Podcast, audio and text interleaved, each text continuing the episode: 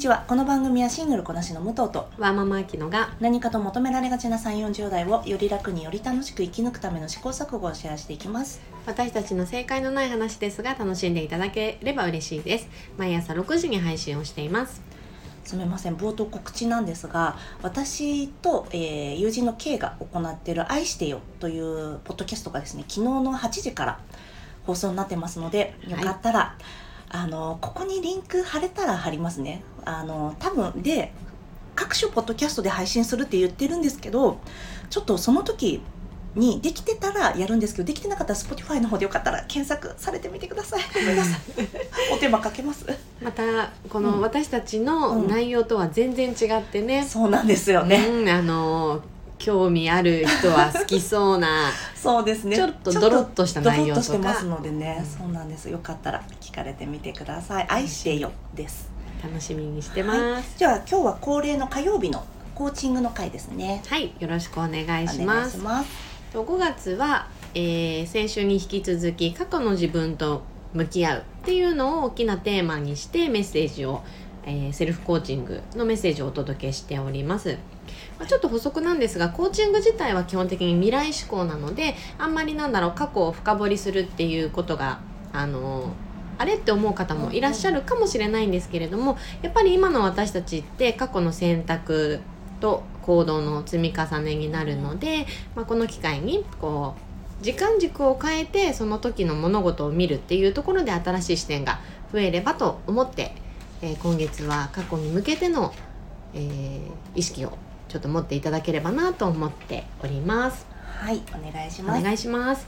では本日の、えーセルフコーチングは、えー自分に影響を与えた言葉は、まあ、これは人からもらった言葉でも本で受け取った言葉でも何でもいいんだけどどうでしょうか？私これを言われてパッと、えー思い浮かんのがたのが高校の時に確かね国際情報っていうクラスだったと思うんだけど、うん。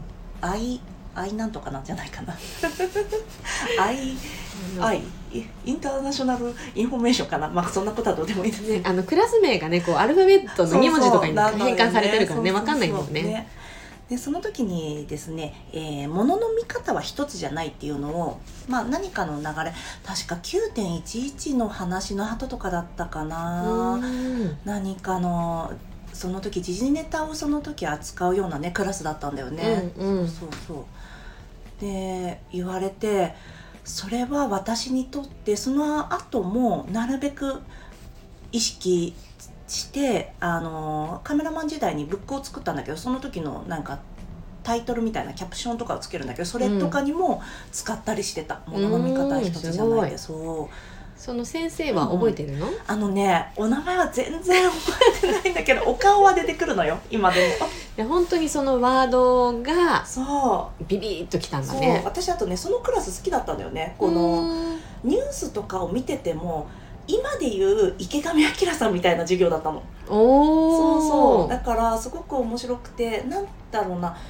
多分まあうちの学校がちょっと特殊だったのもあるんだけどなんだろうその先生のお考えがね強く反映されたクラスだったんだけど、うん。なんだろうその時にあ差別っていうのはこうやってしちゃいけないんだなとかそういうのをまあなんだのも確かそのクラスだったと思うんだよね。うん先生嬉しいだろうねそう受け取ってくれてるとそうなねの。でも名前もさ覚えてないしさ本当失礼なやつだよ。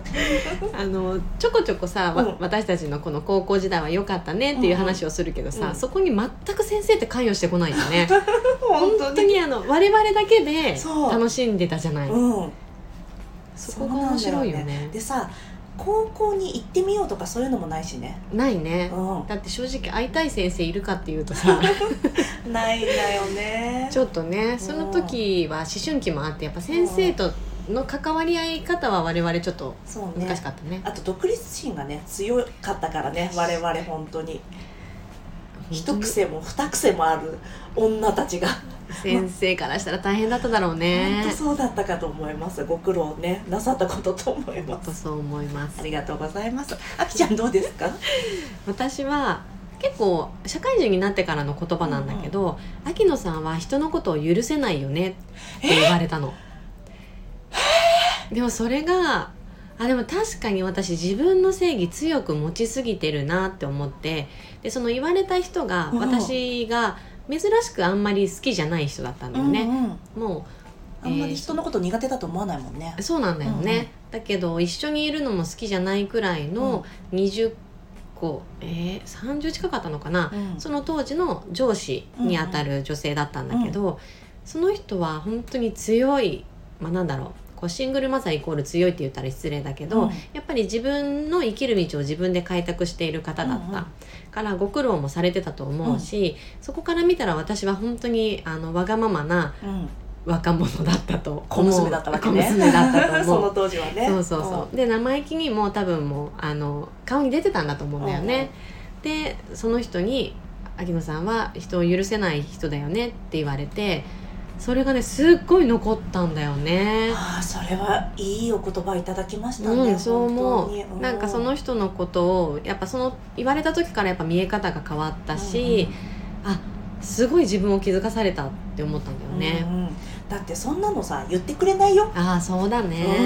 うん。ほんとそう思う。あーしかもそれをちゃんとさ受け取る度量があるタイミングでよかったよね。それがさ確かに5ヶ月前とかだったらダメだったかもしれないよね。微妙な違いだね。なんかほんとちょっとの差でさ、うん。あとその時あきちゃんがちょっと片頭痛出てたとかでもさダメだったと思うよ。体調もね。そうそう。そうだね。心身ともにやっぱりいい状態じゃないと、うん。こう正しく言葉を受け取れない環境じゃなかったりするだろうから、だからそれ以降は、なんだろう。相手のことをジャッジする権利は私にはない許す許さないっていう立場ではないっていうのを結構頭の片隅に入れるように気をつけてるね。あすごい素晴らしいねいやいやまあしてるけどね。う んでもさ頭の片隅に入れてるだけでさでもこの今の2人がさ出てきた言葉はさ、うん本当にあ体現してるなってちょっと思わない？あそうだね。ううんんうん。ねなんとなくあそう思ってるのが嘘じゃないのが伝わってくる感じがするよね、うん、自分のことも含めて言いましたけど。そうありたいしね。ねそうありたいし、ね、意外にさこういう言葉って、なんだろう大切な人から言われた言葉ってありがたく受け取るけど、なんかその武藤もさ、うん。相手のもう顔も名前も覚えてないし うんうん。私はあんまり得意じゃない人からもらった言葉うんうん。が意外にもこういう長く残るっていうのが面白いよね。ねご叱責いただいた時こそみたいなのってあるけどさ、うん、忘れちゃうよね。そうよね。そうそう。せっかくいただいたにもかかわらず、本当ですうね。ん。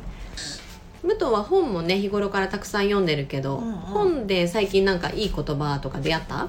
あのーこの後いつ放送になるかわからないんですけど我々「お疲れ今日の私」のね感想会を、ジェーン・スーさんの本の感想会するんだけどその中にあった、あのー幸せについてのネオ心理」っていう章の中で、うん。えー誰かをに幸せにしてほしかったら相手の幸せを願うしかない。それだから私は私の幸せを真剣に願ってる人しか幸せにできないっていう中であの私相手に対して期待値を下げるって言葉よく使うじゃん。うんもう期待してないとか、もうしょうもうなんだろうなまあもう期待しないから別にいいんだとかもう期待しな私が期待値をね勝手に上げてたのが良くないんだみたいな話ってよくあるけど、うん。この相手を勝手に自分に足るか足らないかっていう、なんだろう視点ってなんかそれってなんかちょっと分かるようで分かんないなみたいな期待値下げなよみたいなのってさなんかそ、うん。何それって思わない？なんか結局回り回ってう。んその期待が自分のところまで来てくれなかった時の自分の感情が下がるのがうん。面倒くさいから、うん、予防ね。そう言ってるだけだもんね。そうそうそう。だからそうじゃなくてえっ、と大抵の時は積極的に放っておくんだって、うーん。あの相手の思う幸せな状態に相手がなってない時に、えー手伝うのがを相手が必要としてる時だけ、えー介入するんだけどその時にどうしても言わなきゃいけないと思った時は相手を信頼して言葉を届ける。ギクシャクしても構いやしない。伝えてから先相手がどう解釈するかは相手の自由だものっていうのがあって、うん。そうなんだよ。なんか期待値を下げるっていうのとはまたちょっと違うやり方があるはずなんだよそういうアプローチがって。思ってたのをすっと言語化されて、ヒューって入ってきたっていう話ですね。ちょうどねあの何週間か前のさ、うん武藤のその友人との関わり合いにすごい、ね。ねフィットするね、うん。そうだったんです。コーチングの回はですねあきちゃんのインスタグラムと公式 LINE で、はいえー配信しておりますのでそちらご覧になってみてくださいありがとうございます。じゃあ今日も聞いていただきありがとうございます。この番組はスタンド FM はじめ各種ポッドキャストで配信しております。ハッシュタグ正解のない話でつぶやいていただきましたら私たちが、えーいいねやコメントをしに参ります。皆さんのフォローやご意見いただけますと大変励みになりますのでお待ちしております。ではまた次回失礼いたします。